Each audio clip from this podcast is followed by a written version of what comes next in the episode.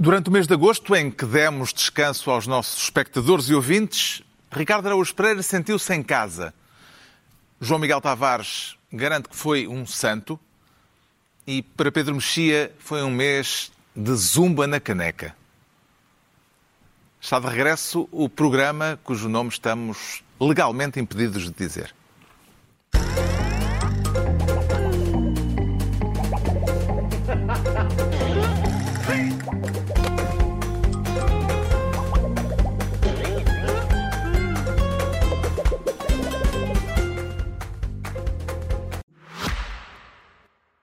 Primeiro lugar, a segurança. E em segundo, sejam muito bem-vindos de volta a este fantástico program.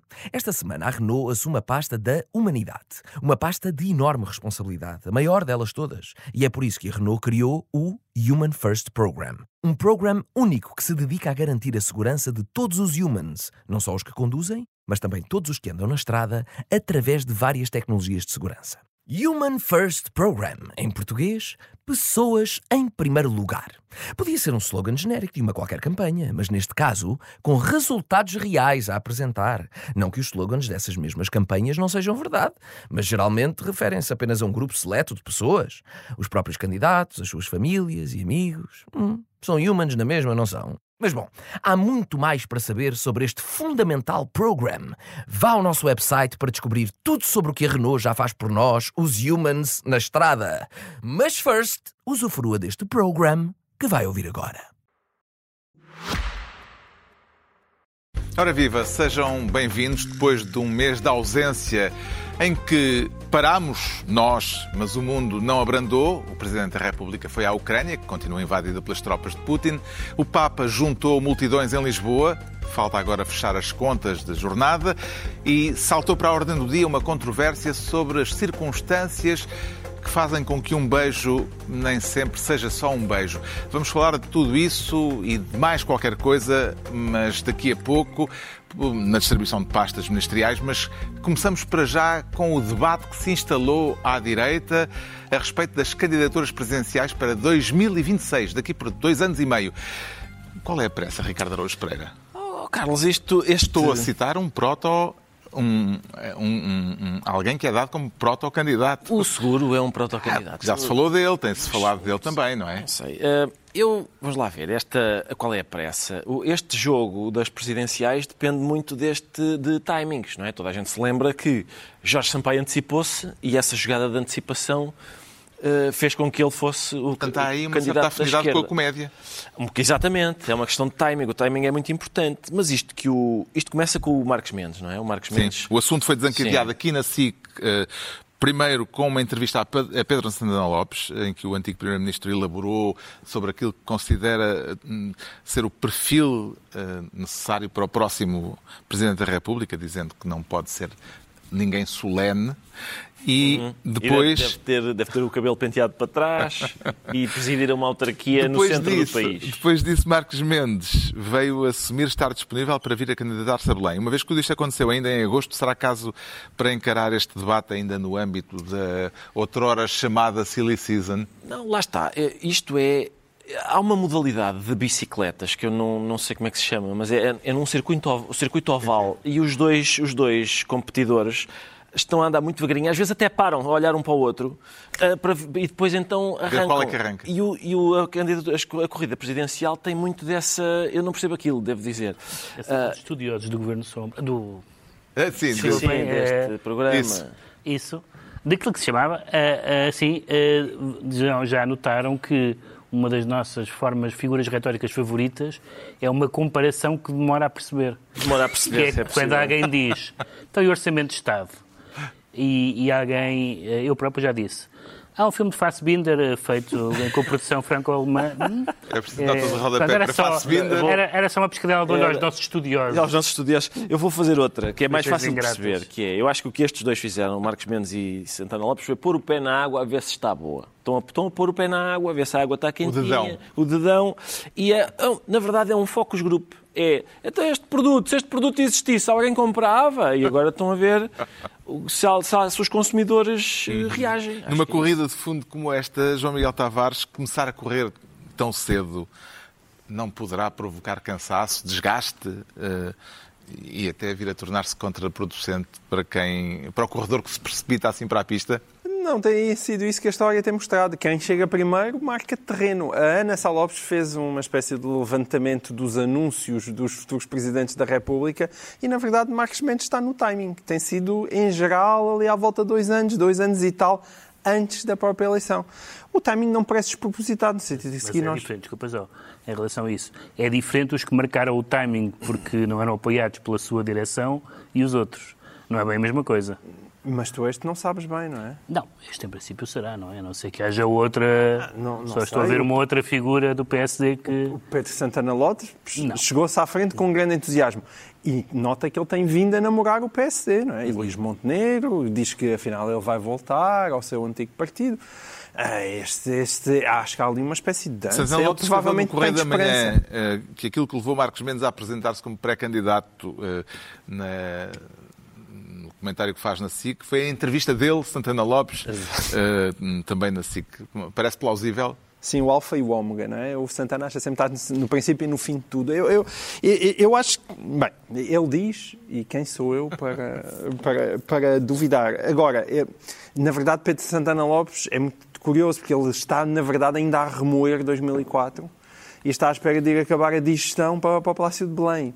Eh, ele disse isso explicitamente. Ele disse numa entrevista: faz muita impressão as relações entre a presidência e o governo ao longo dos anos, e eu acho que o país precisa de um ciclo novo nessa matéria. Portanto, ele não só ambiciona ser presidente da República, como, como ambiciona reformular o seu papel na presidência da República.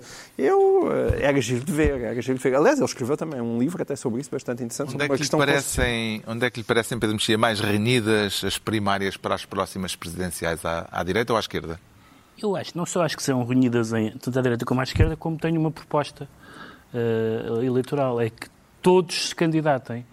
Era muito bom que, que os candidatos às presidenciais, não às primárias, mas às presidenciais, fossem Marcos Mendes, Santana Lopes, Durão Barroso, Pedro Passos Coelho, André Ventura, António Guterres, eh, Mário Centeno, Augusto Santos Silva, Ana Gomes, Francisco Assis, António José Seguro, um candidato do PCP, um candidato do Bloco, um candidato do PAN, três desconhecidos e, dois malucos. passavam à segunda volta.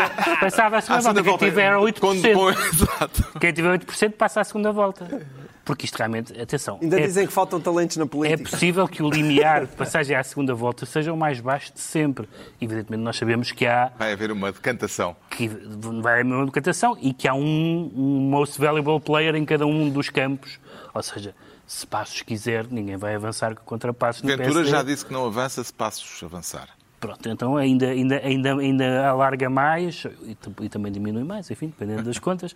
Não Ah, sei se e é grande e elogio para e não- Passos Coelho. E não falei, da, e não falei do António Costa. Mas acho que Ah, isto não é o tipo de cargo que Passos Coelho Mas deseja. eh, eu acho que, na verdade, existe, à partida, um candidato mais óbvio do ponto de vista da, da história da personalidade, que, se- que seria Marcos Mendes para o, para o PSD e Santos Silva para, para o PS. Não são, nem à direita nem à esquerda, o meu- o- os meus favoritos. Enfim, à esquerda não tenho favoritos, Eh, mas, eh, mas acho que é o que faz mais sentido. Santos Silva, pelos cargos institucionais todos que, que desempenhou, Bem, pela... Faltou aí o Guterres. Não, não, o Guterres estava. O Guterres estava. Não, o Guterres, atenção, o Guterres eu acho que é a única pessoa desta lista que ganhava a primeira volta. Estou convencido que o Guterres ganhava a primeira volta. Ah, Mário Centeno, ninguém sabe o que é que vale. Ah, e há o Almirante ainda. Ah, enfim. pois. Um, e, portanto, isto, vai- isto é muito divertido, porque, na verdade, esta, isto é uma coisa, não são provavelmente, tirando no caso do PS um bocadinho, não são provavelmente linhas políticas, não há uma diferença muito grande entre a linha política dos vários candidatos ou proto-candidatos do PSD. Há uma diferença grande entre, entre a linha... Personalidades. Sim, Temperamentos políticos. Personalidades, sim. Eh, Personalidades, temperamentos, ambições, mas eh, eu percebo que seja útil para os próprios marcar o lugar, tirar a senha o mais cedo possível. Mas só é útil para os próprios. Para o, para o país é indiferente. Quem tiver que ser, será. E os candidatos mais fortes não dão. o- Os mais fortes, que são muito poucos, não dão a mesma hipótese. Se se Passos Coelho disser candidato a Presidente da República, está morta a questão à direita, não é? Por isso, eu acho que ele não vai fazer, suponho, mas. Logo veremos. Eh, Sobre presidenciais daqui por ano e meio falamos, como dizia em março Marcos Mendes. Portanto, se calhar vamos falar antes. Eh, e vamos então à distribuição de pastas e aos temas que marcaram este mês que terminou, o mês de agosto, com o João Miguel Tavares a querer ser ministro das quedas, totalmente acidentais, claro. Ah, claro, então, como não, não Estamos é? a falar do, do acidente, Sim. eh, cada um que ponha as aspas agora onde quiser, Certo. eh, que decapitou o grupo Wagner, dois meses depois da revolta dos mercenários contra o Kremlin. Acredita em coincidências, João Miguel Tavares? Acredito, acredito em coincidências, que é que elas são primeiro planeadas pelo Vladimir Putin. Eu, eu, eu acho que sim, sim. Eu, ah, o Putin O. Kremlin já Putin- cumpriu uma etapa essencial eh, neste processo, eh, que foi ir ao encontro daquela máxima que diz nunca acreditem em nada que não tenha sido desmentido pelo, pelo Kremlin. Não, exato, Portanto- exato, exato. E, e- quer dizer, e Putin tem realmente essa qualidade, não é? É ele que decide as coisas que acontecem por acaso. E de repente nós vemos um avião a desabar, note-se, não apenas com o número 1 um do grupo Wagner, mas também com o número 2. Eu acho tantas. As pessoas às vezes perguntam, mas porquê é que ele esperou dois meses e tal? Se calhar estava. Não, espera que eles se juntassem. Estava à espera que eles se juntassem, ficassem lado a lado no mesmo avião. Isso chama-se produtividade. Chama-se Fica mais barato. produtividade. Vale a pena estar a gastar duas bombas quando podes. Pode- Como podes só gastar uma. E a verdade é que todos nós achávamos que aquilo tinha sido uma demonstração de fraqueza. Matar dois Wagners com uma granada. Exato. E- mas todos nós achávamos que tinha sido uma demonstração de fraqueza. As pessoas, de uma demonstração de fraqueza, as pessoas perguntavam mas como é que é possível haver este senhor a marchar sobre Moscovo e depois não lhe acontece nada? Há como uma espécie de amnistia geral. Vá, pronto, sai lá dali, vai para a Bielorrússia, continua a cozinhar e de repente, puf! Não marchará mais. Não marchar mais. E, portanto, Já marchou. assim, de repente, Que ele já marchou. hum, eu não gostaria de ser um inimigo de Vladimir Putin. Como é que interpreta Pedro Mexia o facto do funeral de Prigogine, eh, tal como o do fundador, número 2 do grupo Wagner, eh, terem sido funerais eh, feitos de forma quase clandestina e sem honras de Estado, apesar de ambos terem condecorações de herói da Rússia que supostamente eh, dariam para que o funeral fosse um funeral de Estado. Bem, do ponto de vista do regime, seria má, seria má ideia que fosse um funeral aberto, porque das duas, uma, ou haveria uma contestação pública, logo reprimida, naturalmente, dizendo que ele foi assassinado pelo Putin, ou então havia uma. eh, ou havia uma, uma onda de emoção pelo herói, pelo herói da Rússia, sendo que o herói da Rússia é o senhor que esteve a duas horas de Moscovo há, há, há dois meses. E aquilo, de facto, nós já falamos aqui da, da maioria das pessoas, não só os especialistas como nós, estarmos aos, a apanhar bonés no que respeita a- aos avanços das tropas, mas eu devo dizer que nada me surpreendeu mais. Bom, surpreendeu-me a resistência da Ucrânia, mas nada me surpreendeu mais que uma coluna de tanques Sim. chegar a duas horas de Moscou sem ser Detida. detida, sem ser bombardeada, sem ser com a população por onde eles passavam claramente apoiante ou, no mínimo, desinteressada. E, portanto, aquilo foi um golpe muito grande. população e as guarnições E militares. as por guarnições militares, exatamente. E, portanto, aquilo podia. Foi não só a primeira tentativa de possível golpe que nós vimos, a que nós assistimos em direto, como foi até agora a única pessoa. eh, Todos os adversários de Putin, e quase todos já mortos, eram pessoas, ou quase todos, há um ou outro que não, mas quase todos eram exteriores ao regime. Eram jornalistas, eram oligarcas mesmo que mantivessem relações com o regime. Eh, e há um outro político que era mais um insider. Mas, neste caso, era este senhor era o, era o capataz, não é? Eh, eh, era o capataz e que provou também, mesmo antes do, do levantamento, provou que o exército russo precisa de subestabelecer em alguns sítios, porque já não consegue, já não tem poder militar, aparentemente, não é? Eh, além, do mais, além do mais, as ramificações do grupo Wagner em África e tudo mais, e isso que se vai ver agora a seguir. Mas foi uma, uma, uma série de, de, de surpresas, terminado numa não surpresa. Eu gostei muito do comunicado do Kremlin a dizer é possível que tenha sido um atentado. Eu gostei muito. Eles fizeram uma investigação muito apurada. Eu acho que aquele relatório foi mais rápido de produzir que o relatório daqui da- das secretas, que demorou 20 segundos a dizer não, não, não isto não está. Não, O que é nada. que a morte de Prigogine e antes dele eh, de uma longa lista de vítimas eh, de estranhos acidentes revela sobre a força ou a fraqueza do Kremlin e de Putin Carlos, em particular? Isto para já foi uma das coisas surpreendentes da quinzena, não é? quando, quando, quando apareceu na televisão, Prigogine morreu, que, que foi, foi, foi uma, das, uma das grandes surpresas desta quinzena. Eu, eu, quer dizer, se eu, se eu fosse diretor do jornal, no dia 23 de junho, Já tinha escrito o obituário. no dia 23 de junho, o Prigogine uh, rebelou-se contra, contra Putin, não é? Uh, Sim, já devia haver linguagens desde esse em dia. princípio, a notícia está escrita desde. Depois ele só morreu dois meses depois, em 23 de agosto. A notícia estava escrita certamente desde essa altura. Eu, eu- eu, se fosse diretor, diria: pá, ponham aí, morreu Prigogine, e depois deixem só um espaço. Só Caiu do décimo andar, comeu uma sopa de nove em choque, ou neste caso foi avião, e pronto, no dia, ponham um espacinho para o dia, está feita a notícia. É Assim, somos os primeiros a dar no dia em que acontecer. Esta. Há aqui uma espécie de.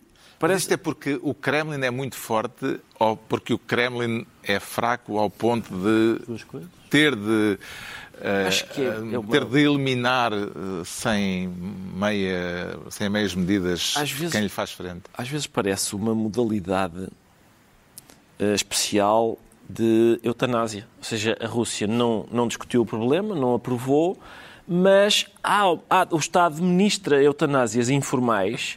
a toda a gente, quem se quiser inscrever, diz assim: Eu sou contra o Putin, Toim, já está, leva muito rapidamente, eh, tem, tem o seu desejo satisfeito. Entregamos ao João Miguel Tavares a pasta de Ministro das Quedas. Quanto ao Pedro Mexia, quer ser desta vez Ministro del Piquito. Y yo le dije, un piquito, y ella me dijo, vale. O beijo na boca intempestivo do presidente da Federação Espanhola de Futebol, uma jogadora da seleção, no momento da celebração pela vitória no Mundial Feminino, um episódio que já fez correr rios de tinta que ainda não está completamente concluído. Vê isto, Pedro Mexia, no âmbito de um contexto de euforia pela vitória ou parece-lhe que é de considerar o facto de Rubiales ocupar uma posição de superior hierárquico de Reni Hermoso, a jogadora? Bem, o contexto de euforia pela vitória já tinha tido um episódio anterior, quando ele festeja de uma forma ainda na bancada, enfim, muito física também, é um senhor muito físico. Ah, Ao lado da realeza, Vamos lá ver, eu irritou-me um bocadinho que, as- que nas reações eh, a este caso eh, houvesse pessoas que diziam que, que isto era uma coisa do wokeismo. E eu, como anti-wokeista militante, fiquei bastante ofendido com essa sugestão, porque é evidente que um superior hierárquico não pode dar um beijo supostamente não consentido. eh, não houve tempo para o consentimento. Exatamente. Não parece Eh, ter havido, não é? no- a, uma, a, uma, a uma jogadora, neste caso é uma jogadora, em frente ao- a todo mundo, e mesmo que não fosse em frente a todo mundo, e portanto isso parece-me evidente. Não, não, não, não creio que haja dúvidas sobre isso. Não tem nada a ver com o. Não tem nada a ver com o wokeismo. Um, só se beija pessoas com quem se tem uma relação eh, pessoal, ou pelo menos consentida, no momento em que isso acontece, e um superior hierárquico, até que se ele, imaginem que ela era namorada dele, eh, eu acho que não era um sítio apropriado para beijar a namorada. Enfim, há o, há o exemplo do, ah, ah, Casilhas do Casilhas e- e, tal. Sim, mas Da Carbonero. dele, certo, certo. Sim, ok. Mas mesmo... Mas, mas, os- mesmo- o Casilhas mas- e a Carbonero, nenhum deles era superior hierárquico não, não era, do não, outro. Era, não eram superiores hierárquicos. Mas, e, portanto, o que ele fez foi, evidentemente, errado. Mas depois o que ele continuou a fazer também não ajudou. Aquela coisa do... do eh, eh, não me demite seis vezes, com aquela gente toda a aplaudir. Não foi assim um espetáculo propriamente muito... muito eh, Dignificante. muito dignificante, muito dignificante e que ainda por cima, segundo algumas notícias, pode sobrar para nós, porque nós temos uma, uma, uma candidatura conjunta com a Espanha e Marrocos e, e também não sabia qual era a posição da Federação Portuguesa e tal. Dito isto, evidentemente houve, houve sobre-reações em que eh, isto, é uma, isto é, vou repetir para quem não ouviu, porque convém sempre, não é aceitável, ele, ele se devia, devia demitir-se, ou ser demitido, mas não é uma violação, não é uma série de outras palavras que as pessoas usam. É esta ideia de que todos os atos impróprios são da mesma natureza, não é bom para ninguém, não é? Eh, Uma violação. Desvaloriza os, os atos mais graves. Portanto, sendo que não é aceitável pelas razões eh, que eu disse. E, e também não me parece que essa ideia de que dizer isto seja eh, entrar na moda de não sei o quê. Isto já era eh, para utilizar a famosa expressão de 1940, nascimento de Boaventura Sousa Santos, isto já era errado em 1940. Exatamente. Portanto, não, é uma, não se tornou errado com, Beijar na boca com modas não- nenhumas, eh, com modas nenhumas recentes, beijar na boca, número um, uma pessoa que supomos que não consentiu, segundo, uma, eh, uma subordinada, digamos assim. E, portanto, parece-me que ele, evidentemente, e eu não acho difícil que ele, com o governo e a, e a, e a FIFA e isto toda a gente atrás dele, acho que não há clima para Vê este assunto e as reações que ele está a provocar, Ricardo Araújo Pereira, como um ato isolado, um comportamento individual, de um indivíduo concreto, ou como sintoma de algo mais profundo? Eu mais uma vez não queria acreditar, Carlos. Foi também surpreendente. Parece que há grunhos no dirigismo desportivo. Não estava à espera desta. Ainda por cima deste grunho específico. Um senhor, um senhor com uma vida económico-financeira impoluta, sobre o, qual, sobre o qual não pendem quaisquer suspeitas de falcatruas e maroscas e negócios obscuros e tal. Fiquei muito surpreendido. E como eu não conheço bem a figura, não sei se isso é É ironia. verdade, não, não, ele tem, tem eh, há imensas, Ah, imensas pronto, é que eu não... não- Sim, sim, sim. É uma figura que eu não conheço É. o suficiente. Carlos, está bem, não é preciso, é um presidente da Federação. É um presidente da Federação, é, é lá. É, portanto, naquele, naquele, naquele, naqueles Ok. corredores, não é? Na FIFA, sai da FIFA, vai para todas essas organizações eh, impolutas. Ahm, Sabes quem é que vai ser o nosso próximo Presidente da Federação, segundo os jornais? não, é- vai candidatar-se. Vai candidatar-se. Não sabemos se vai ser. É o Figo, não é? É o Figo. Aquilo, repare, oh Carlos, isto era aquilo que o Dizem que Pedro está estava a maduro dizer. para o, Era- para o cargo. Era aquilo que o Pedro estava a dizer, esta a gente não não é agora deixou de se tolerar isto, é isto nunca se tolerou, não é? Beijar na boca uma uma Talvez não fosse tão falado antigamente, é possível que Sim, não mas- fosse tão falado. mas não é- estava errada dizer- a mesma. Ah, esta empresa teve um trimestre maravilhoso. Ao Clotilde da contabilidade. E Não, nunca foi admissível. Em lado nenhum, em lado nenhum foi admissível. Mesmo as pessoas dizem, pá, mas às vezes no futebol há ali aqueles, aqueles abraços suados e tal, não sei o quê. Certo, mas lembram-se quando fomos campeões em 2016? O Fernando, Fernando Gomes, presidente da Federação Portuguesa, Não espetou não beijou Éder. na boca o Éder por duas razões. Porque provavelmente achou, eu não tenho o direito de beijar este tipo na boca. Mesmo que Número dois, muito, é no- tenho que pôr em bicos de pés, tenho que pôr em bicos de pés. não é? Há outra que é, é provável que este senhor não queira ser beijado por mim. Tal como aquela jogadora, aquela jogadora que sem, sem prejuízo para ela estar a provocar, ali toda campeã do mundo, não é? à, frente do, à frente do homem. Em princípio, aquela, aquela jogadora não queria ser beijada na boca por um careca de meia idade. Eu, epá, quer dizer, não repara, tu não tens essa Não, sensação. não, é- não, na é qualidade de carecas de meia idade, Na nós não, de careca de meia não idade, tens muita sim, sensação é de que, que pessoas desconhecidas em geral não querem. Até Ah, conhecido. sim, sim. E até conhecidas, às vezes até conhecidas, às vezes até pessoas que são contratualmente obrigadas a fazê-lo. Ainda não lhe apetece. Não lhes apetece, quanto mais aqui. E, portanto, esta, esta história, esta história, este tipo de pessoa, o que acontece é o seguinte, este tipo de pessoa tem vontade de fazer uma coisa. Acha que o mundo está cá para lhe satisfazer as vontades. E por isso Cá vai disto. cá vai disto. Como é que comenta a greve de fome da mãe do Presidente da Federação Espanhola em protesto com- contra aquilo que considera ser uma perseguição ao filho? Já saiu, já, Já saiu, sim, mas ela Mas esteve saiu três dias. foi- razões saiu médicas, é? Saiu, médicas, saiu para o é? hospital. Está tá bem, pronto. Está bem, certo, Mas certo. Mas eh, é um, é, é- lá está, é um episódio que, que inviabiliza um argumento eh, frequente, que é que, que, que a gente colocaria a este careca de meia idade, que é gostavas que fizessem isso à tua mãe. Ou seja, que um senhor desconhecido dela, que não é das suas relações próximas e, e que ela não quer que eu, que, a, que eu a beije na boca, gostavas que fizesse, fizesse isso à tua mãe. A mãe, pelos vistos, está a favor disto. Não, é que, não, é que na- no- nesse, nessa mesma cerimónia não há só o piquito, há também o, o, o tomatito, não é? Há um tomatito, sim, há um tomatito. Há uma série de coisas. é? Mas é, é, reparem, este argumento, mesmo este argumento, às vezes as pessoas perguntam como é possível. Então ele não tem filhas, não tem mãe, não tem amigas.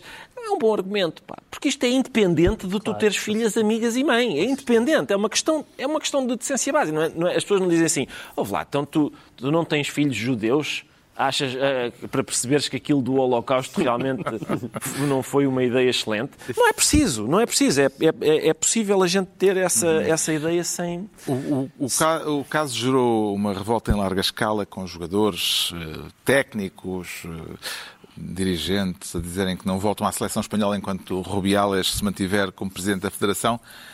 Como é que acompanhou este debate, João Miguel Tavares? Bom, eu acompanhei mal porque estive num grande périodo pelo europeu e o único beijo que acompanhei em grande detalhe foi o verdadeiro e o mais famoso do mundo. Que foi o do Klimt? O do Klimt. Foi. Eu estive em Viena com a família, no Belvedere, no Palácio tá lá. Belvedere, e isto lá estava o Klimt. Eu pá, sabia que estava lá. Sim, o beijo, e é realmente magnífico. E não sabemos se foi consentido. Em princípio parece que foi. foi. Há ali um enlevo, Há um é? enlevo Há um incrível. enlevo. É um casal apaixonado. É absolutamente deslumbrante. E estão vestidos para a ocasião com aquelas. Com aquele dourado Aquelas Sim, aquela, sim, aquela sim. manto douradinho Exatamente. muito comprido. Aconselho muito a quem puder a ver aquele beijo. Já este foi menos interessante. É, o- é, e menos foi só um- conseguido. foi Foi, menos um conseguido. piquito. Foi. hum, eh, não me deixas dizer mais, Deixo, porque agora vem a parte mais polémica. disso. É porque eu acho que neste processo eh, esteve toda a gente mal, ok? Toda. não, a miúda toda. também teve mal. Não, teve mal a posteriori, mas, mas eh, só eh, deixa-me especificar. Estás a dizer- mais Sim. do autocarro. Ou seja, aquilo que ele fez é uma coisa totalmente inadmissível. E depois disso vieram imagens, imagino que colocadas também pelo próprio, a, mostrar o que se passou no autocarro e com, a- com as, as- as jogadoras todas aparentemente a festejar e a desvalorizar e até a gozar, brincar é? e a gozar com o que aconteceu. E, portanto, é evidente que essas cenas do, do autocarro colocam a Jenny Hermoso em causa pela indignação que ela mostra em determinada altura. em causa- Mas, é isso que eu ia dizer. Agora, A substância do independ- caso. Não colocam em causa a substância do caso. Ou seja, podem fragilizar a indignação da jogadora de futebol e das jogadoras da seleção de sei se futebol. pode falar no caso mas de indignação. de todo O, podem uh, colocar em uh, causa as- as- aquilo que aconteceu. Ou seja, aquilo é foi sempre- inaceitável. não sei se se pode falar de indignação. É- Ela foi desconforto, foi ela, claramente. Sim, mas as imagens- o problema de colocar aquelas imagens Ela, ela não deu nenhuma entrevista, não, não, não cavalgou a, a situação, só disse que não tinha que tinha sido Sim, um beijo mas não autorizado, não, não fez. da seleção espanhola e depois são nunca mais voltaremos a jogar enquanto Pronto, lá. Sim, E, e isso é evidente. onda- Houve uma onda que foi tomada e, as pessoas, e por isso é que aquelas imagens são libertadas, que é, olha, vejam como eles estavam divertidos depois disto que aconteceu. É evidente que aquelas imagens fragilizam a onda de indignação. Agora, elas são absolutamente irrelevantes para o, para o caso Rubiales, porque ele, independentemente da reação que elas tiveram logo ah, após o acontecimento, aquilo é totalmente inaceitável e o senhor devia ter consciência que já se devia ter ido embora. O Pedro Mexia fica então ministro del Piquito. E é a vez do Ricardo Araújo Pereira se tornar ministro do retorno. Retorno espiritual ou material, Ricardo Araújo Pereira? Oh, Em Carlos, maravedis propriamente ditos? Bom, é que houve muito retorno espiritual. Eu vi até alguns responsáveis por aquilo ah, a dizerem que, terminada a Jornada Mundial da Juventude, era até mesquinho estar a falar em dinheiro. Que nojo, que nojo, porque depois do, do ganho espiritual que ela tinha representado para todos, da experiência mística excelente que tinha sido, ah, era, quer dizer, não, não fazia sentido estarmos agora com, essas, com esses materialismos. Só que antes da Jornada Mundial da Juventude, era, o argumento era esse, era não, calma. O argumento era ao contrário, era pá, não, é, não sejam mesquinhos a falar do dinheiro que vai ser investido, lucro. porque vai dar um retorno que vai. O problema foi, é, isto que aconteceu foi, foi o João e o pé de feijão, só que os feijões não eram mágicos. Não eram mágicos, no sentido em que os feijões mágicos fizeram com que o João conseguisse chegar ao céu, não é? Aqui, se calhar veio o céu ter connosco, se calhar foi isso, que o, o- o pé de feijão não cresceu, de facto, como prometido, mas o céu veio ter connosco. E depois das jornadas, ou da jornada, eh, alguns comerciantes vieram queixar-se de que consideraram o retorno financeiro fraco Sim. e que ficou aquém daquilo que lhes tinha sido sugerido que ia acontecer. É isso. É- Terá havido excesso de expectativas, excesso de entusiasmo ao nível económico? Mas essas expectativas, atenção, essas expect- esse excesso das expectativas não é dos comerciantes, ou seja, não, a culpa não é dos comerciantes. Foi o que lhes foi dito, o que lhes foi dito várias vezes, repetidamente, foi que eu tenho a impressão que o Carlos Moedas até fez as contas. Fez as contas. Ora, isto, isto com uma tirou o lápis daqui da- que tinha a cavalo da orelha, pegou num bloquinho e disse assim: Ora bem, isto são um milhão de visitantes, a 5 euros de de gastos até por ter sido dia. avançado um número. Houve um novo, vários números, vários Não números. Eram centenas de milhões de euros. Eh, eh, em todo o caso, mesmo eh, tendo em conta as eh, queixas dos eh, comerciantes, o que é facto é que o Presidente da Câmara de Lisboa, apoiado pelo que poderemos designar como o índice Pinóquio, não percebe as razões de queixa dos eh, profissionais do comércio. Eu não tive essa percepção. Uma das pessoas que, que ficou lá em minha casa, que é brasileira, ve- veio até aqui aos restauradores, ao famoso restaurante Pinóquio, e havia fila cá fora. Carlos Moedas, com uma percepção diferente dos comerciantes que se queixaram do fraco retorno financeiro da passagem do Papa por Lisboa, como é que avalia, Ricardo Araújo Pereira, a fiabilidade deste indicador económico inovador apresentado por Presidente da Câmara? Elevadíssima. Carlos, eu, eu hoje, quando estava a dirigir-me para a SIC, por acaso passei à porta do Pinóquio e estava lá uma visita de estudo do ISEG. Os miúdos todos, com os seus apont- os cadernos de apontamentos, a ver como é que está o estado da economia portuguesa, tendo em conta a dimensão da fila do Pinóquio. Levaram uma fita métrica, cada um com a sua fita métrica, e de- depois, depo- depois de medida a fila do Pinóquio, concluíram que estamos muito bem. E vai haver, portanto, é novidades que o- em breve. O Pinóquio não se safava no polígrafo. Acho, não, não se safava, pois não, Era, era, era imediatamente. Era, sim, sim. Era Foi por causa de pessoas como o Pinóquio que o polígrafo foi criado. Por acaso é azar chamar-se Pinóquio.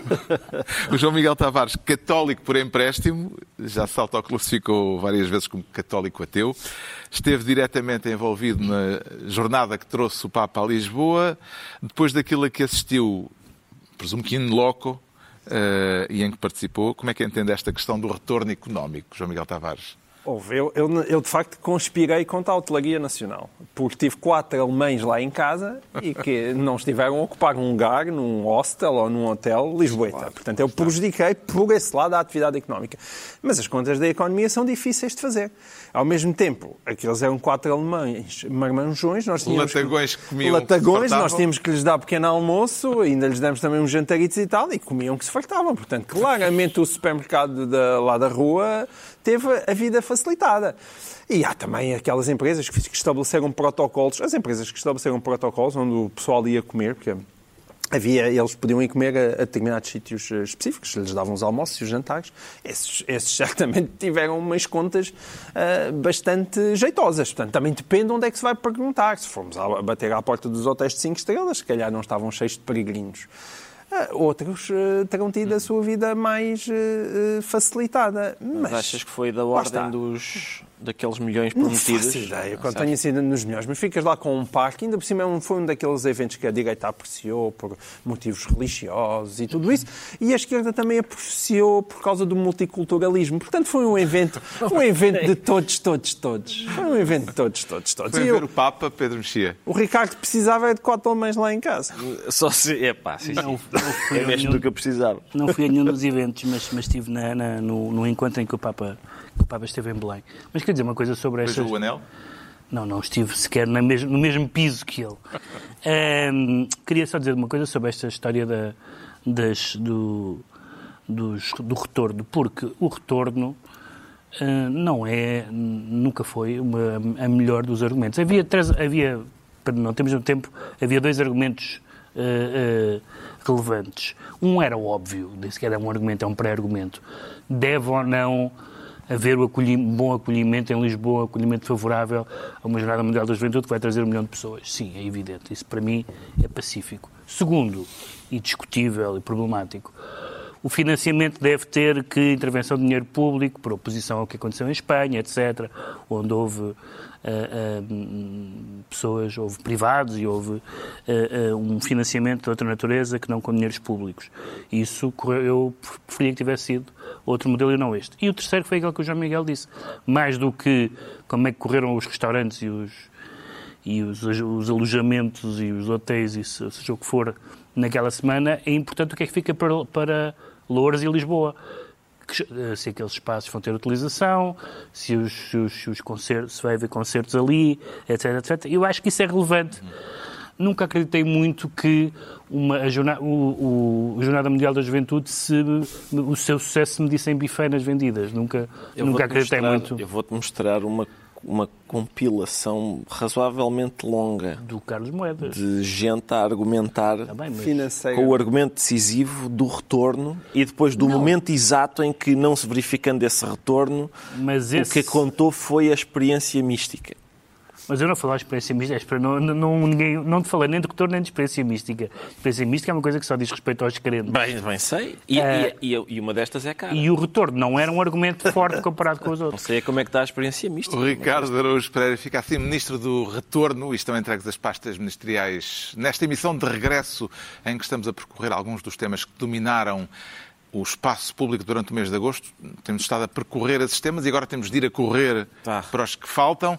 E é a altura de sabermos o que leva o Ricardo Araújo Pereira, outra vez ele, a dizer que se senta em casa, mas não é porque tenha passado eh, no refúgio do lar este último mês, espero. Não todo, não, mas... eh, É para falar do veto do Presidente da República ao pacote, pacote da habitação. habitação, proposto pelo Governo. Qual das várias razões apresentadas por Marcelo lhe pareceu mais contundente, Ricardo? O Presidente classificou o projeto, entre outros aspectos, como lento, pouco ambicioso e insuficientemente credível.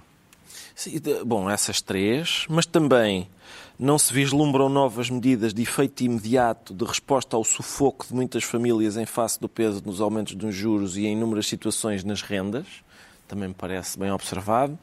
E ainda o facto de com- o Estado não assumir a responsabilidade direta na construção da habitação, que me parece ser uma das maneiras bastante óbvias de resolver este problema. É o Estado construir. Atenção, é uma maneira. No meu tempo isto chamava-se uma coisa de esquerda, não é? O Estado construir habitação. Mas, eh, pelos vistos, não é essa a hipótese. O Governo respondeu a estas preocupações do Presidente com uma resposta do mundo da apicultura, que é, está bem a velha. Foi essa, não foi? A resposta foi essa. E, e o que eu temo é que, eh, lá está, este problema da habitação, que ainda por cima é, eh, dir-se urgente, e por isso precisa de medidas urgentes, e não parece eh, esta, esta coisa, se calhar não só de característica deste governo, mas portuguesa em geral, que é, por exemplo, ao que parece também é urgente um aeroporto. E nós andamos há bastante tempo a, a tentar perceber onde é que, primeiro, onde é que ele vai ser e depois, então, se calhar, vamos passar outro tempo a saber quem é que o há de construir e assim sucessivamente. O Primeiro-Ministro estava de férias, está ainda, eh, e não fez ainda qualquer eh, comentário ao veto presidencial, mas os socialistas fizeram saber de imediato que eh, vão confirmar o, o decreto, o, o- o diploma no Parlamento, o pacote mais habitação. Estaremos perante mais um irritante na relação entre Belém e São Bento, João Miguel Tavares. Sim, mas ao contrário do outro, este é justificado e, é bom assinalar. Ou seja, aqui há algo de substancial, pelas razões que o Ricardo apontou e por outras. caso Outra, Galamba. o, o caso dos professores. Ah, o caso dos Estavas professores. a falar do irritante. Ah, não, eu sim. estava a falar do Eu anterior. digo irritante entre Belém e São Bento. Há Sim, mas tu tiveste a questão dos professores, Sim, não é? Foi, foi chumbado eh, esse diploma de forma inesperada e aí, através. de- Eu não, nem sequer consegui Uhum. chegar a perceber bem um argumento que tinha que ver que querer continuar a abrir uma esperança para que o tempo de, de serviço viesse a ser contado. Não consegui perceber o racional aí de Marcelo. Aqui, sim, consegui. Uhum. Será fácil Pedro Mexia vir a tirar a limpo no futuro quem é que tinha razão? Quem é que tem razão nesta matéria? Bem, eu acho que para já é de saudar eh, que, que haja uma, uma medida que se quer emblemática numa área que é realmente um problema grande. São duas coisas eh, importantes. Eh, em segundo lugar, eu não sei a solução da habitação, senão estava noutro sítio, provavelmente. É se, Mas- se temos condições para. sei. Como disse o Presidente, aliás. O. Presidente disse que, pronto, daqui a três, a dois a três anos Mas, tiramos isto mas limpo. parece-me, mas parece-me que a solução para a habitação dificilmente será uma que gera discordância entre os partidos de direita, os autarcas de esquerda e de direita, as associações de inquilinos, os, os partidos à esquerda do PS, ou seja, parece-me que o- a solução da habitação por ser uma questão transversal e não tem componentes ideológicas, mas não é estritamente ideológica em si, embora a resposta seja em parte ideológica, seria uma matéria em que era bom haver um consenso muito mais alargado e isso ajudava muito a, a que esta lei fosse recebida de outra maneira. Está esclarecido porque é que o Ricardo Araújo Pereira se senta em casa, quanto ao João Miguel Tavares disse sentir-se santo, não por causa da visita papal, uh, mas na sequência dos avanços e recuos da Santa Casa da Misericórdia de Lisboa, uh, na concessão de apoios às federações desportivas. Uh, o que é que estas notícias, que reflexões é que elas lhe suscitaram, João Miguel Tavares? Primeiro, o anúncio de que ia haver um corte e depois de uma reunião com o Governo, o anúncio de que afinal vai continuar a haver patrocínios. Eu, eu, acho que é fascinante, isso mostra realmente o poder do chamado lobby, e neste caso o lobby do desporto.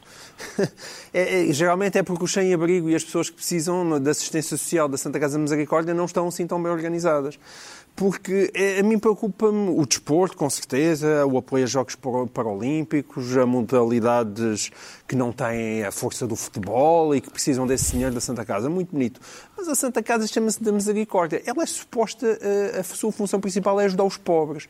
E a verdade é que a Santa Casa, muitas vezes, em vez de ajudar os pobres, andou entretida a ajudar os ricos. E é chamada para intervir em hospitais como o da Cruz Vermelha, intervir, é, é, é, é é usada para intervir no Monte Pio Geral, eh, é usada aparentemente eh, para um plano de expansão de jogo internacional onde se perderam 20 milhões e ninguém percebe bem porquê.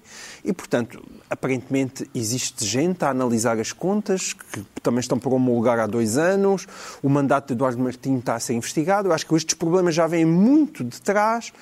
Eu acho, fico muito comovido pelas pessoas do desporto que acham que lhes vai faltar dinheiro. Mas o problema da Santa Casa não é o desporto. O problema da Santa Casa é para onde está a ir aquele dinheiro e se realmente ele está a ser gasto em assistência social, que é a missão primordial da Santa Casa. Pode concluir-se, Ricardo Araújo Pereira, na sequência do que estava a dizer o João Miguel Tavares, que hum, o lobby do desporto se sobrepôs ao lobby das carências sociais. É possível a também. Santa Casa tem, eh, tem de atender eh, às carências sociais, tendo para isso eh, acesso às receitas do jogo. Sim, mas os carentes sociais têm talvez menos acesso à comunicação social. Também não há três jornais diários de, de carências sociais e não. há três jornais diários de desporto. Mas eu acho que o que a gente tem de passar a fazer é há aquelas pessoas que que uh, dão dinheiro a, a, outra pessoa e fazem aquela coisa horrível, quer dizer, agora veja lá em quem é que vai gastar isso. A gente vai, acho que a gente tem que passar a dizer isso à Santa Casa, a, a, a quem dá aos pobres é que a gente tem que dizer vê lá onde é que andas a gastar. Como é que entende a intervenção do Governo nesta matéria, Pedro Mexia? Quer dizer, eu percebo que é preciso. Na verdade, houve, houve, houve, respostas diferentes, porque houve. Foi a mesma resposta, mas que teve duas, duas modalidades diferentes, que é. Uma é eh, há, há constrangimentos financeiros e outra é rever o modelo, e as pessoas do desporto disseram, mas vão só rever o modelo quanto a, às entidades desportivas ou todas. Eu acho que, apesar de tudo, de facto, há carências mais urgentes que o desporto, em absoluto, com certeza, mas acho que, por exemplo, algumas matérias do desporto são matérias sociais, de inclusão, etc. Os Paralímpicos é o caso mais evidente, não é? Já sabemos porque é que o João Miguel Tavares se declara santo. Vamos agora tentar perceber porque é que o Pedro Mexia zumba da caneca. Uh, e para que não haja dúvidas, a caneca é literal. Cá está ela, estamos a vê-la. Quer apresentar este produto, este novo produto de marketing político, Pedro Mexia? Sim, é, é, a foto oficial de, de, Donald Trump. A campanha é, de Trump foi rápida é, neste momento, a transformar a acusação judicial a acusação. ao ex-presidente num trocadilho. Portanto, uma pessoa que acha que um, uma, uma sua foto enquanto detido, enquanto arguído, é a sua coroa acusado. de glória. Mais do que arguído. Sim, sim. Uh, acusado, exatamente. Uh, é a sua coroa de glória. O que está a dizer, evidentemente, é que a justiça americana não é para acreditar, que a justiça americana é uma justiça uh, ao, uh, ao serviço do governo, etc. E, portanto, Donald Trump, sempre que fala sobre o FBI, sobre a justiça, sobre as Forças Armadas, descredibiliza a sua própria. Mas eu queria só dizer duas coisas sobre isto, porque realmente a Tonisha sabia o que estava a dizer, porque houve, houve zumba, houve caneca, houve toda a noite e houve catrapumba. Tudo isso aconteceu neste, neste processo. E isso foi tão. Uh, uh, notório que no debate do, nas primárias a que o Trump não foi, deu uma entrevista ao Tucker Carlson à mesma hora, uh, uh, fazem a seguinte pergunta, uma pergunta que parece-me, uma tricky question, que é se perguntarem se vão apoiar um candidato que foi uh, formalmente acusado ou condenado ou preso, apoiam-no à mesma? Sim ou não? Claro que não. Das mãos, só uma ficou em baixo, ou duas, acho eu. Uh, acho que só duas pessoas levantaram a mão. A do, dos, portanto, aquelas pessoas acham que, seja o que for que a justiça americana decida sobre o Trump, incluindo prendê-lo, acusá-lo, condená-lo e prendê-lo, não é suficiente para não o apoiarem. E o que é fascinante é que ele pode ser presidente pode estando ser preso. presidente e, Mas sabes porquê? e, e vai, receber, vai receber todas as manhãs pequeno almoço, uma toalhinha para o duche e os decretos presidenciais. Mas e o botão nuclear já agora E também. porquê? Porque Donald Trump é um americano de bem. E isto das pessoas de bem funciona assim. Quando são acusadas de crimes, é uma cabala contra elas, é claro. uma perseguição política, isso. uma manobra do Ministério Público. No que se parecem muito com as pessoas de mal. É incrível, não é? É mesmo, é impressionante. Parecem-se muito. Vamos ter mais tempo para Sim, falar sim, disso ao longo dos próximos meses. Trump é neste momento acusado de 91 crimes em quatro processos judiciais diferentes, portanto eh, já bateu recordes e vai continuar a, batê-los certa- certamente.